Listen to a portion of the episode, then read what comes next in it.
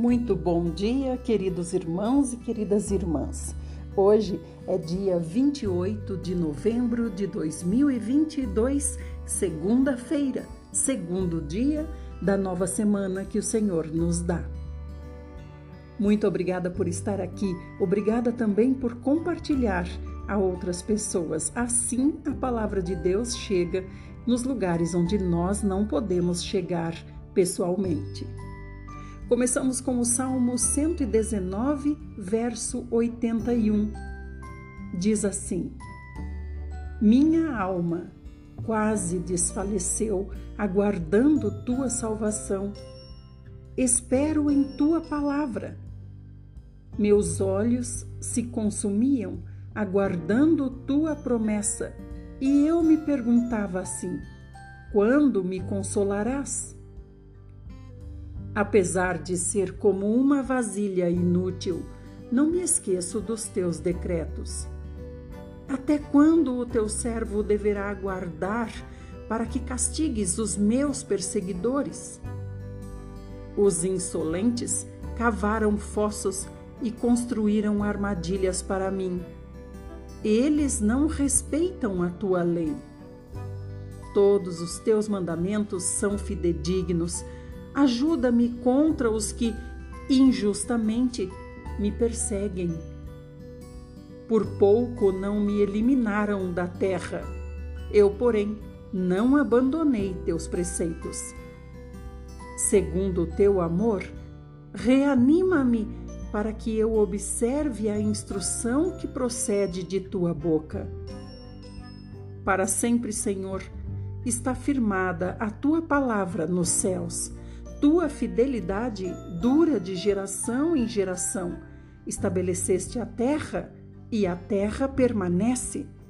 Por tuas decisões permanecem até hoje, pois o universo está a teu serviço. Se tua lei não fosse o meu maior prazer, o sofrimento já me teria consumido. Jamais esquecerei os teus preceitos, pois por eles me fizeste reviver.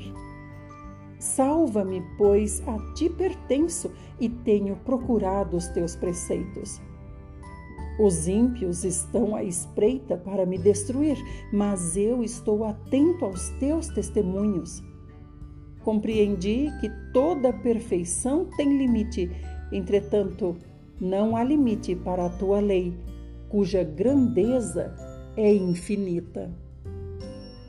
Quanto amo a tua lei, sobre ela reflito o dia inteiro.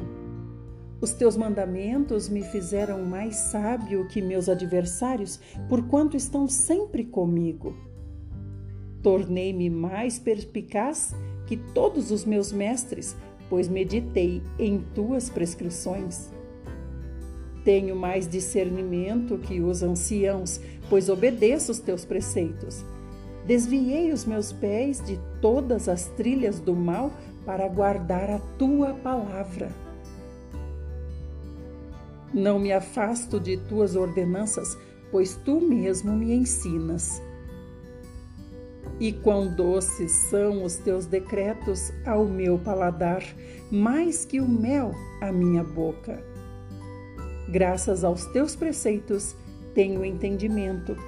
Por isso, detesto todos os caminhos da mentira. Tua palavra é lâmpada que ilumina os meus passos e também é luz que clareia o meu caminho. Fiz um juramento e o confirmo. Obedecerei às tuas justas ordenanças.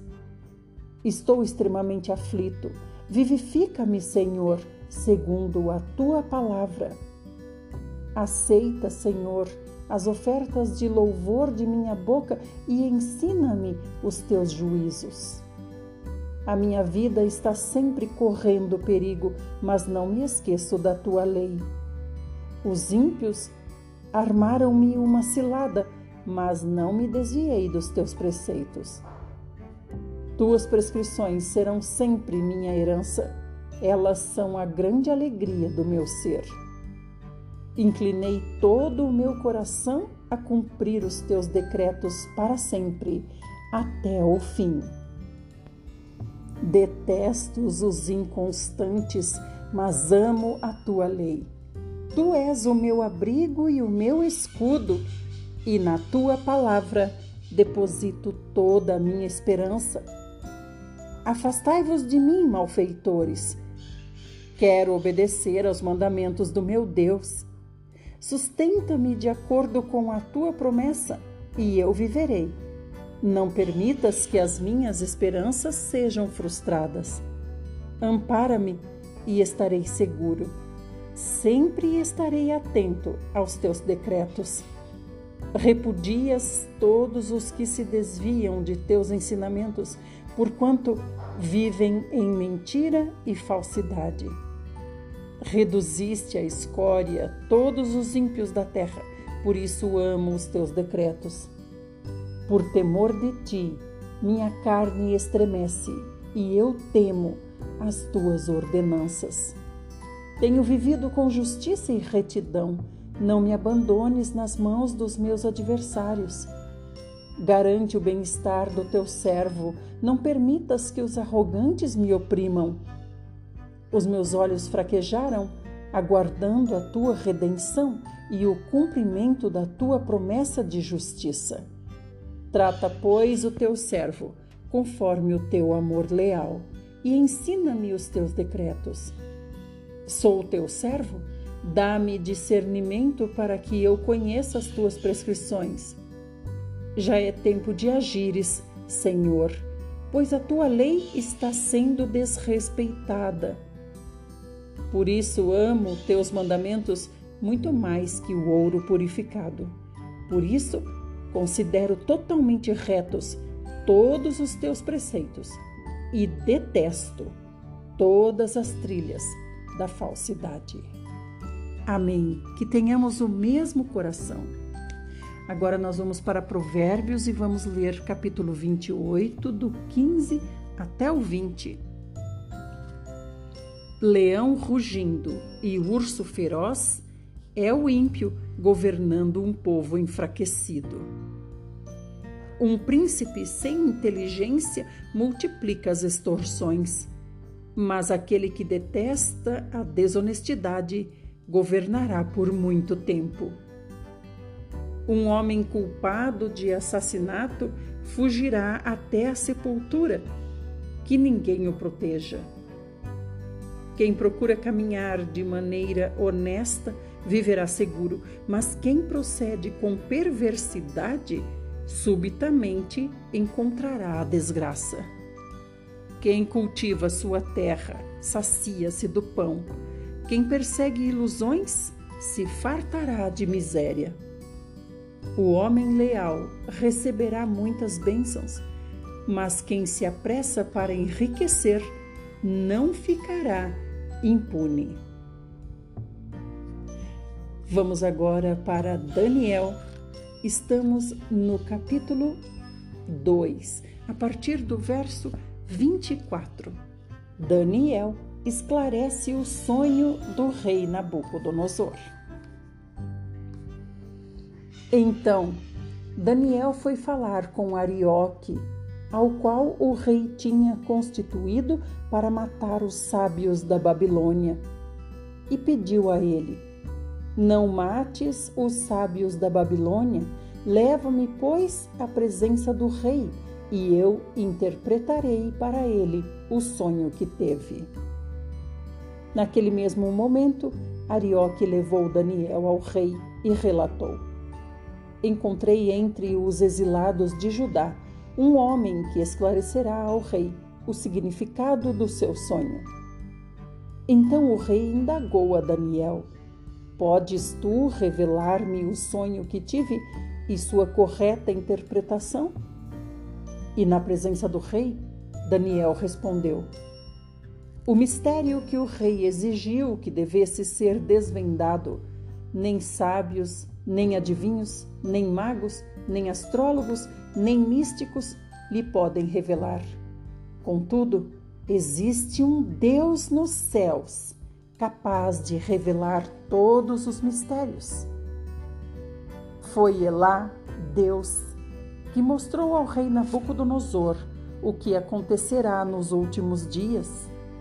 O sonho e as visões que passaram por tua mente quando estavas deitado foram assim. Ó rei, quando estavas repousando em tua cama, começastes a meditar sobre o futuro. Então, aquele que revela os mistérios te mostrou tudo quanto ocorrerá nos tempos vindouros. E a mim, Daniel, foi esclarecido este mistério. Não por ter eu mais sabedoria entre todos os que vivem na terra, mas para que tu, ó Rei, saibas a correta interpretação e compreendas todos os pensamentos que passaram pelo teu coração. Ó Rei, eis que tu olhaste e viste diante de ti uma grande estátua. E em tua visão, esta estátua era enorme e impressionante. Estava em pé diante de ti e tinha uma aparência terrível. A cabeça da estátua era feita de ouro puro, o peito e o braço eram de prata, o ventre e os quadris eram de bronze, as pernas eram de ferro e os pés eram em parte de ferro e em parte de barro.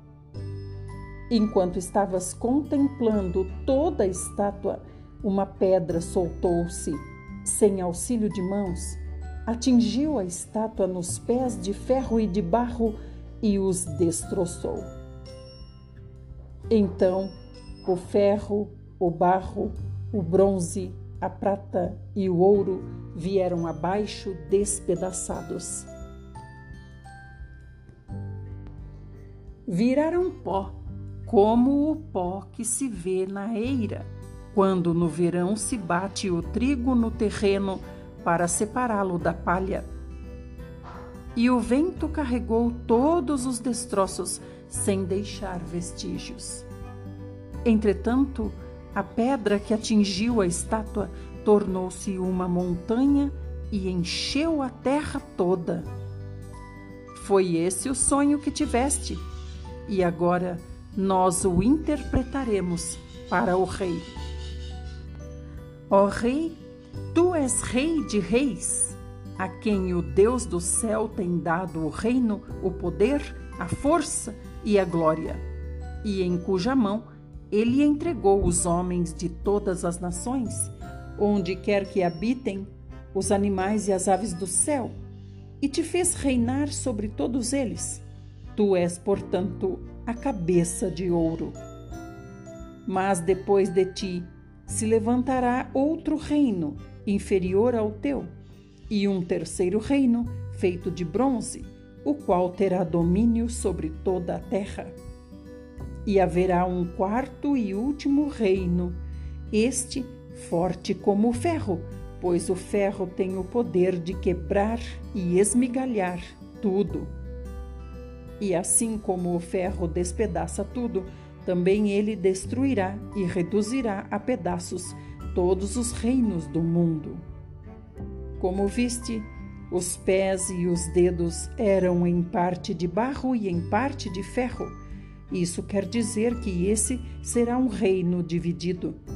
Mas mesmo assim, terá um pouco de força do ferro, embora tenhas observado ferro misturado ao barro lamacento. Assim como os dedos eram em parte de ferro e em parte de barro, também esse reino será em parte forte e em parte frágil. E como viste, o ferro estava misturado à lama.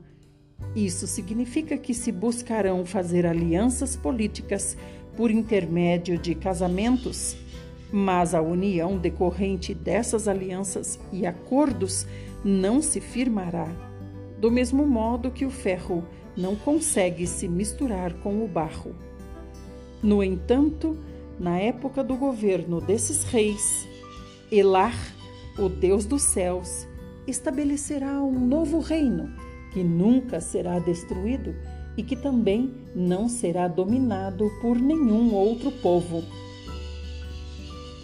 A soberania desse reino jamais será transferida a nenhum outro povo. Todavia, esse novo reino destruirá e exterminará todos esses outros reinos e subsistirá para todo o sempre.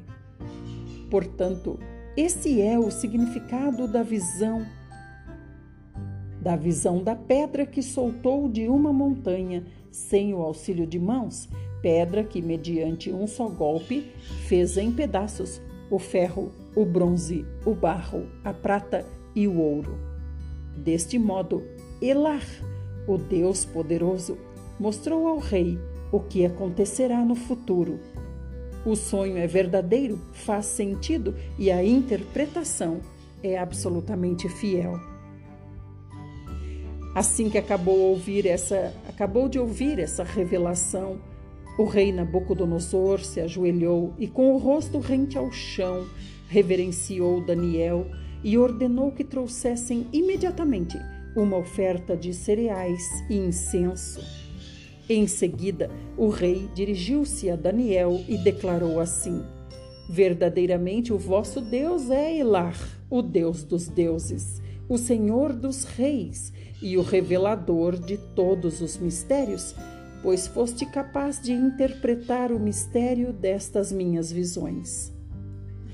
Vamos no próximo áudio saber o que aconteceu com Daniel.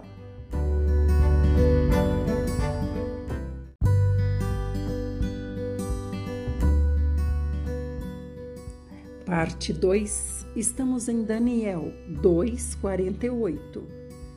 Então, o rei exaltou Daniel e lhe deu muitos e valiosos presentes, e designou Daniel governador de toda a província da Babilônia, e também fez Daniel chefe principal de todos os sábios da Babilônia. Além disso, a pedido de Daniel, o rei nomeou Sadraque, Mesaque e Abednego administradores da província da Babilônia, enquanto o próprio Daniel permanecia na corte do rei. Mais tarde, o rei Nabucodonosor mandou construir uma imagem de ouro de 60 côvados de altura e 6 côvados de largura, isto é, 27 metros de altura e 2 metros e 70 centímetros de largura. O rei ergueu na planície de Durá, na província da Babilônia, essa estátua. Então o rei Nabucodonosor mandou reunir os sátrapas, os vice-reis, os prefeitos, os governadores, os conselheiros, os tesoureiros, os juízes, os magistrados e todos os oficiais das províncias para que viessem participar da dedicação da estátua que ele havia determinado que fosse levantada. E assim se juntaram sátrapas, prefeitos, governadores, conselheiros, tesoureiros, juízes, magistrados e todas as autoridades das províncias Todos eles vieram e cooperaram na consagração da imagem que o rei Nabucodonosor mandara erguer, e reverentemente ficaram em pé diante da estátua. Em seguida, o arauto do rei proclamou em alta voz: Ordena-se, pois, a todos vocês, ó povos, nações e gentes de todas as línguas, assim que vocês ouvirem o som da corneta, da flauta, da harpa, da cítara, do saltério, da flauta dupla e de outros instrumentos musicais, todos tocando juntos, se ajoelhem com o rosto rente à terra e assim prostrados deverão adorar a imagem de ouro que o rei Nabucodonosor edificou para vocês. No entanto, Qualquer pessoa que não se prostrar com o rosto em terra e não adorar a estátua será imediatamente atirado numa fornalha em chamas. Sendo assim, Logo que todos ouviram o som da corneta, do pífaro, da cítara, da harpa, do saltério e de todos os demais instrumentos musicais, todo indivíduo, povo, nação e mesmo pessoas estrangeiras de outras línguas e culturas prostraram-se em terra e adoraram a imagem de ouro que o rei Nabucodonosor tinha feito. Nesse momento, alguns conselheiros e astrólogos se aproximaram do rei Nabucodonosor e denunciaram os judeus, alegando: Ó rei, vive eternamente. Tu decretaste que todo homem que ouvisse o aviso emitido pelo som da corneta, da flauta, da harpa, da cítara, do saltério, da flauta dupla e de várias músicas executadas por muitos instrumentos, todos tocando juntos, deveria imediatamente se prostrar em terra e adorar a grande estátua de ouro. E qualquer pessoa que não se prostrasse e adorasse seria lançada numa fornalha de fogo ardente. Contudo, há alguns homens judeus que tu nomeaste para zelar teus negócios da província da Babilônia, Sadraque, Mesaque e Abednego, que não fizeram caso de ti nem das tuas ordens, ó rei. Não cultuam aos teus deuses, tampouco adoram a imagem de ouro que tu ergueste. E assim que ouviu essa declaração, Nabucodonosor se encolerizou terrivelmente e mandou chamar Sadraque, Mesaque e Abednego. E rapidamente estes homens foram trazidos à presença do rei. E Nabucodonosor perguntou para eles: Sadraque, Mesaque e Abednego, é mesmo verdade que vocês não cultuam aos meus deuses, nem adoram a estátua de ouro que eu edifiquei? Pois de agora em diante, fiquem atentos. Quando ouvirem o som da corneta, da flauta, da harpa, da cítara, do saltério, da flauta dupla e de todos os demais instrumentos entoando suas músicas, melhor será que imediatamente vocês se prostem e adorem a estátua que eu fiz. Deem, pois, ouvidos a esta advertência, pois será bem melhor. Se vocês não prestarem culto à imagem de ouro, serão atirados sumariamente numa fornalha em chamas. E eu pergunto: que Deus poderá livrar vocês das minhas mãos? Então, Sadraque, Mesaque e Abednego responderam ao rei: Ó oh, Nabucodonosor, não precisamos nos defender diante de ti. Se formos condenados por isso e lançados na fornalha de fogo ardente, o nosso Deus, Elar, a quem cultuamos, pode nos livrar, e ele nos livrará das tuas mãos, ó Majestade. Contudo, se Deus não nos livrar, fica sabendo, ó Rei, que não cultuaremos aos teus deuses, tampouco adoraremos a estátua que ergueste. E diante disso, Nabucodonosor ficou tão enfurecido que seu rosto se transfigurou em ódio. E ele deu ordens expressas para que a fornalha fosse aquecida sete vezes mais do que de costume. E ordenou a alguns guerreiros do seu exército que amarrassem Sadraque, Mesaque e Abednego e os atirassem na fornalha de fogo ardente. Em seguida, os três homens, trajando seus mantos, calções, turbantes e outras roupas, foram amarrados e atirados na fornalha, agora ainda mais ardente. A ordem do rei era tão urgente e a fornalha estava tão quente que as chamas mataram os soldados quando empurraram Sadraque, Mesaque e Abednego para dentro do incinerador. Eles caíram amarrados dentro da fornalha ardendo em chamas. Mas logo depois, o rei Nabucodonosor, assustado, levantou-se depressa e perguntou aos seus conselheiros: Nós não lançamos três homens amarrados dentro da fornalha em chamas? E os homens responderam: Sim, ó rei, fizemos isso. Então o rei exclamou: Pois então vejam isto. Há quatro homens desamarrados lá dentro da fornalha e nada sofrem, estão ilesos. E o quarto homem é parecido com um filho dos deuses.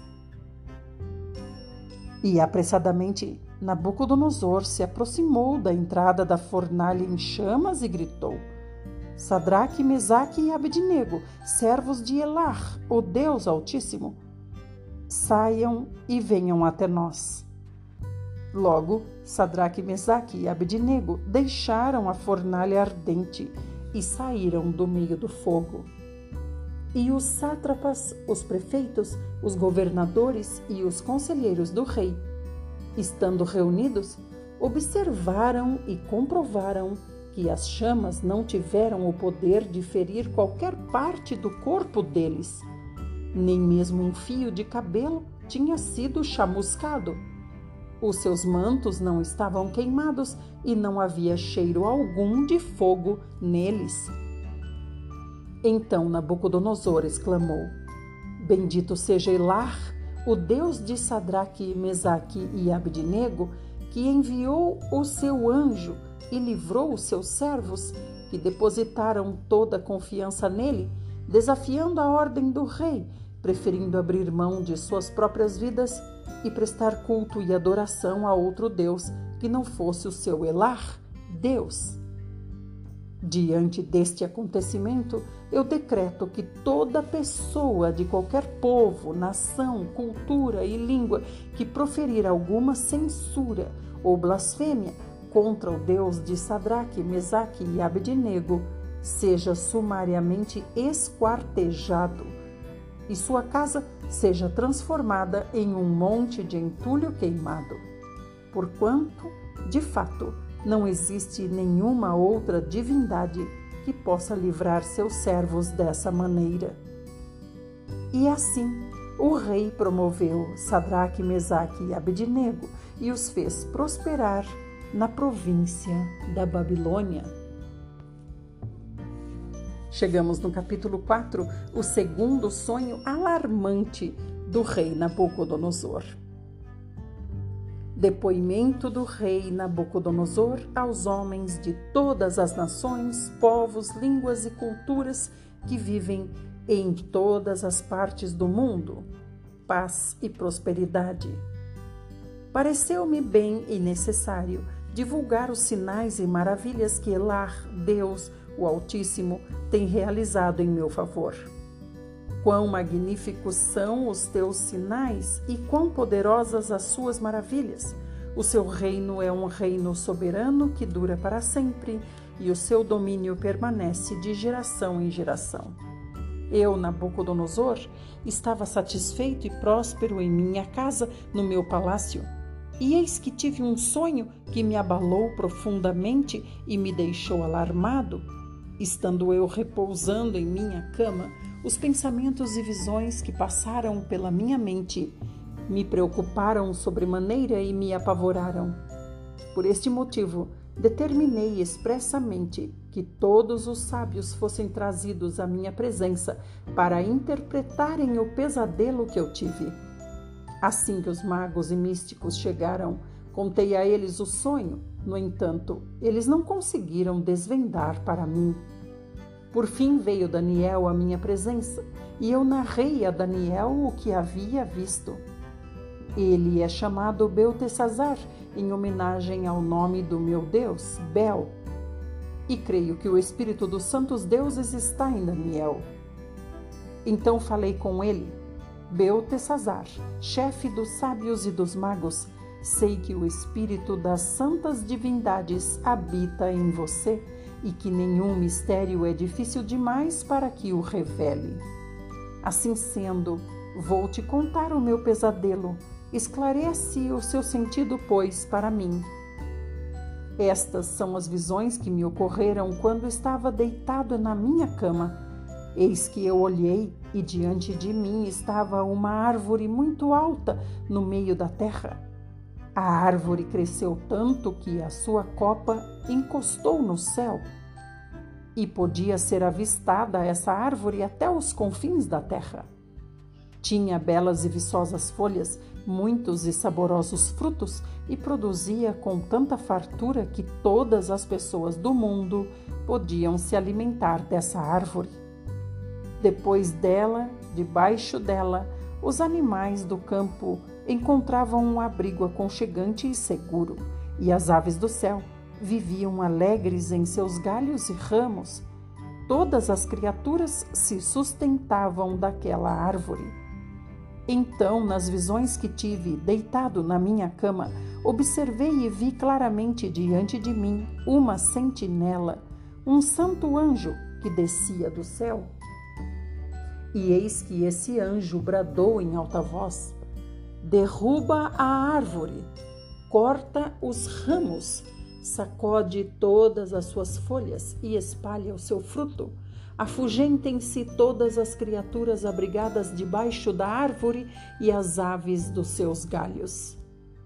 Contudo, deixa na terra o tronco com as raízes, presos com uma cinta de ferro e de bronze Fique o tronco no chão, em meio à relva do campo. O tronco será regado pelo orvalho do céu e se alimentará da grama da terra como os animais. A mente humana lhe será extirpada e esse tronco será como um animal até que se possam, se passem sete tempos ou anos. E esta sentença é, pois, proclamada por sentinelas os seres angelicais declaram o veredito a fim de que todos os que vivem saibam que Elar, o Altíssimo, domina sobre todos os reinos dos seres humanos e os dá a quem quer e quando deseja, e pode decidir colocar no poder o mais simples dos homens. E esse, portanto, é o sonho que eu, rei Nabucodonosor, tive. Agora, Beltesazar, Diga-me claramente a correta interpretação deste pesadelo, porquanto nenhum dos sábios do meu reino tem capacidade para interpretar o sonho para mim, exceto você, pois o Espírito dos santos deuses vivem em você. Daniel, cujo nome babilônico era Beltesazar, ficou perplexo por algum tempo e os seus pensamentos o deixaram aterrorizado.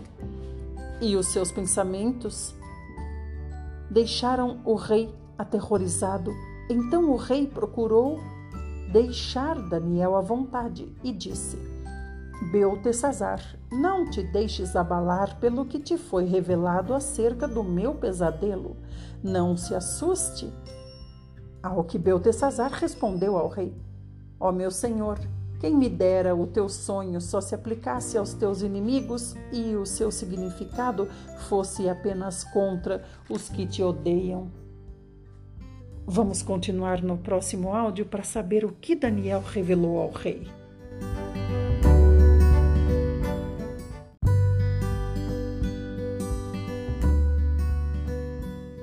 Parte 3 e última Daniel continuou contando ao rei Nabucodonosor. A árvore que viste, ó rei, que desenvolveu e ficou imensa, cuja copa chegava até os céus e podia ser vista em toda a terra, com folhagem exuberante e generosa, em frutos, na qual havia alimento para todos, abrigo para os animais do campo, e morada segura para as aves do céu em seus galhos fortes? Essa árvore, ó querido rei, és tu.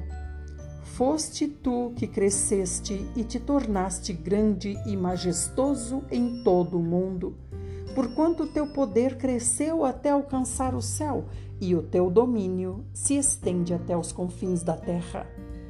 E tua majestade, viste também uma sentinela o ser angelical que descia do céu e ordenava assim: Derrubai a árvore e destruía, porém deixai na terra o resto do tronco com as raízes, presos mediante uma cinta de ferro e de bronze.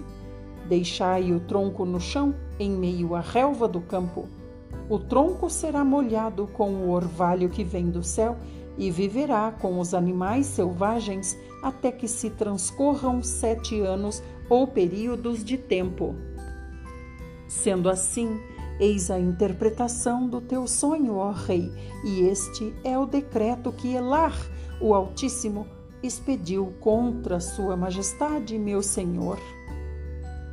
Tu serás expulso do convívio com os seres humanos e viverás com os animais silvestres. Comerás capim como os bois e serás molhado pelo orvalho do céu.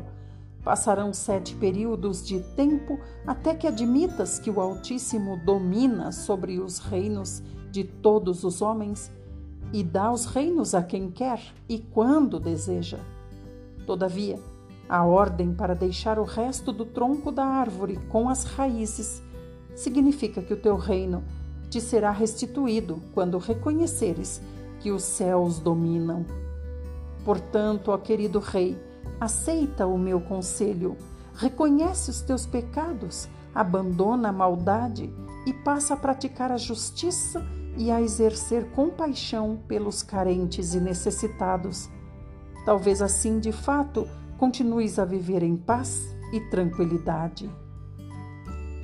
Afirmo, pois, que tudo isso aconteceu comigo o rei Nabucodonosor.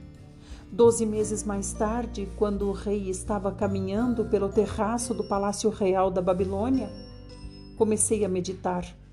Acaso não é esta grande Babilônia que eu mesmo, rei Nabucodonosor, edifiquei para ser minha residência e capital do meu reino, mediante a força do meu magnífico poder e para a glória da minha majestade?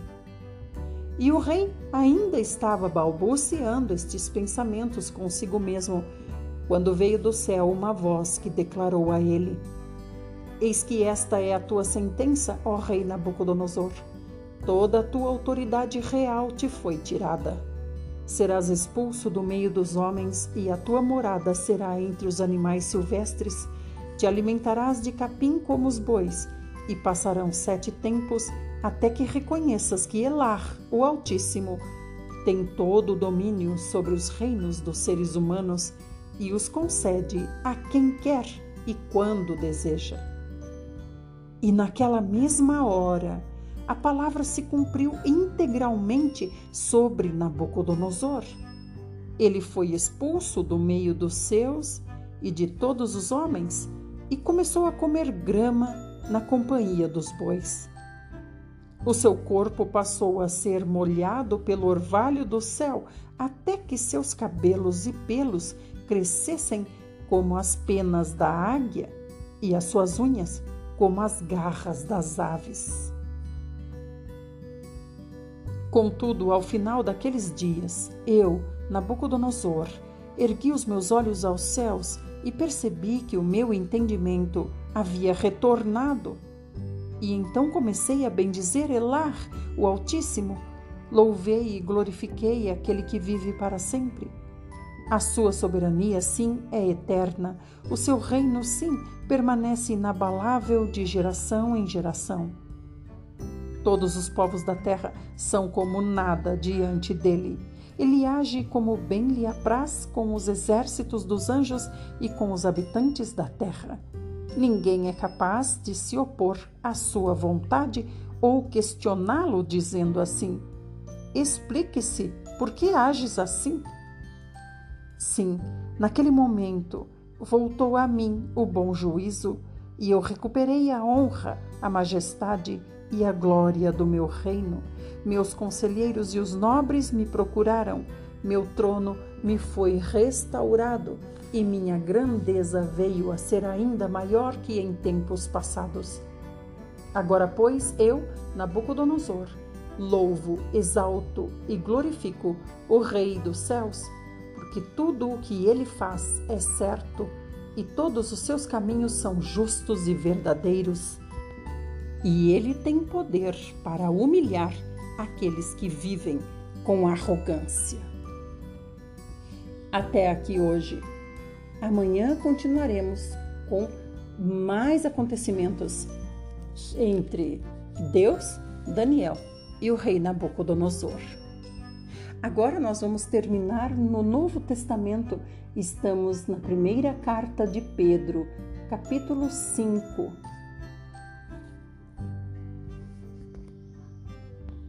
O líder deve ser exemplo vivo. Pedro diz: Suplico, portanto, aos presbíteros que há entre vocês, eu que sou também presbítero como eles, testemunha ocular dos sofrimentos de Cristo e certamente coparticipante da glória que há de ser plenamente revelada. Pastoreai o rebanho de Deus que está sob o cuidado de vocês, não por constrangimento, mas voluntariamente, como Deus quer, nem por sorte da ganância, mas de boa vontade, nem como ditadores daqueles que vos foram confiados, antes tornando vocês mesmos exemplos do rebanho. Ora, assim que o Supremo Pastor se manifestar, vocês receberão a imperecível coroa da glória. Do mesmo modo, jovens, Sejam submissos aos mais velhos, e todos vocês igualmente tratem com humildade uns aos outros, porquanto Deus se opõe aos orgulhosos, mas concede graça aos humildes.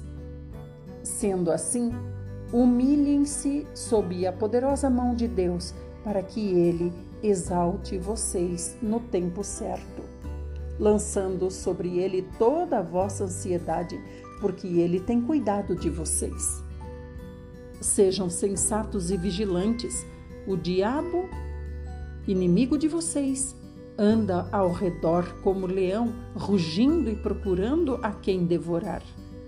Resista ao diabo, permanecendo firmes na fé, conscientes de que os irmãos que tendes em todo o mundo estão atravessando os mesmos sofrimentos. Ora, o Deus de toda a graça, que vos que convocou vocês à sua eterna glória em Cristo Jesus, logo depois de vocês terem sofrido por um período curto de tempo, ele restaurará, confirmará, concederá forças e estabelecerá vocês sobre firmes alicerces. A ele, portanto, seja o pleno domínio para todo sempre. Amém. Com a cooperação de Silvano, a quem considero irmão fiel, eu escrevi resumidamente, encorajando vocês e testemunhando que esta é a verdadeira graça de Deus. Nela, pois, permaneçam firmes.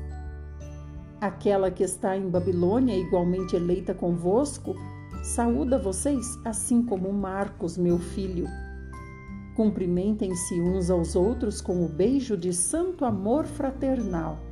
Paz a todos vocês que estão vivendo em Cristo. Amém. Assim, Pedro termina a primeira carta. Hoje nós começaremos também a segunda carta de Pedro. Vamos ler o começo dela. Pedro diz: Simão Pedro, escravo e apóstolo de Jesus Cristo, aos irmãos que, mediante a justiça de nosso Deus e Salvador Jesus Cristo, receberam conosco uma fé igualmente valiosa. Graça e paz sejam multiplicadas a vocês no pleno conhecimento de Deus e de Jesus, nosso Senhor. Seu divino poder nos concedeu tudo de que necessitamos para a vida e para a piedade por intermédio do pleno conhecimento daquele que nos convocou para a sua própria glória e virtude, pelas quais nos tem outorgado suas preciosas e grandiosas promessas, para que por elas nos tornemos coparticipantes da natureza divina, livrando-nos da corrupção das paixões que há no mundo. Por isso mesmo, aplicando todo o, o esforço de vocês, acrescentem a virtude à fé de vocês, e o conhecimento à virtude, e o domínio próprio ao conhecimento, e a perseverança ao domínio próprio, e a piedade à perseverança, e a fraternidade, a piedade e o amor à fraternidade. Porquanto, se essas virtudes existirem e crescerem em vocês, elas não deixarão vocês ociosos, nem tampouco infrutíferos no perfeito conhecimento de nosso Senhor Jesus Cristo. Pois aquele em quem essas virtudes não habitam, age como quem não pode ver ou enxerga somente o que está perto, tendo-se esquecido da purificação dos seus antigos pecados. Portanto, irmãos, esforcem-se com dedicação cada vez maior, confirmando o chamado e a eleição com que vocês foram contemplados, pois, se vocês agirem desse modo, jamais abandonarão a fé. Pois dessa maneira é que vocês serão ricamente terão suprida a entrada no reino eterno de nosso Senhor e Salvador Jesus Cristo. Por esse motivo, sempre cuidarei de vocês, sempre cuidarei de lembrar vocês desses princípios, se bem que vocês estão bem inteirados desses princípios, assim como estão solidamente firmados na verdade que receberam. Contudo, considero fundamental, enquanto estiver no tabernáculo deste corpo, despertar a memória de vocês. Porquanto eu estou consciente de que em breve deixarei este tabernáculo, como nosso Senhor Jesus Cristo já me revelou. Todavia, tenho me empenhado para que, mesmo depois da minha partida, vocês se lembrem com clareza desses ensinos em toda e qualquer situação. Porque não seguimos fábulas engenhosamente inventadas quando vocês, quando fizemos conhecer a vocês o poder e a vinda de nosso Senhor Jesus Cristo, pois fomos testemunhas oculares da Sua Majestade. Ele recebeu honra e glória da parte de Deus quando da suprema glória lhe foi dirigida a voz que declarou assim: Este é o meu filho amado, em quem me regozijo. Ora, nós mesmos ouvimos essa voz vinda dos céus quando estávamos com ele no Monte Santo. Sendo assim, temos ainda mais concreta a palavra dos profetas, e vocês fazem muito bem em prestar atenção a ela, como a uma candeia que brilha nas trevas, até que todo o dia se ilumine e a estrela da alva nasça em vossos corações. Antes de tudo, sabei que nenhuma profecia da Escritura provém de interpretação pessoal, porquanto jamais a profecia teve origem da vontade humana, mas homens santos falaram da parte de Deus, orientados pelo Espírito Santo. Amém. Aleluia. Amanhã, Pedro irá nos falar a respeito da destruição dos falsos mestres. Fiquem todos bem e amanhã nos encontramos, se o nosso maravilhoso Senhor Jesus achar que seja bom assim. Até lá!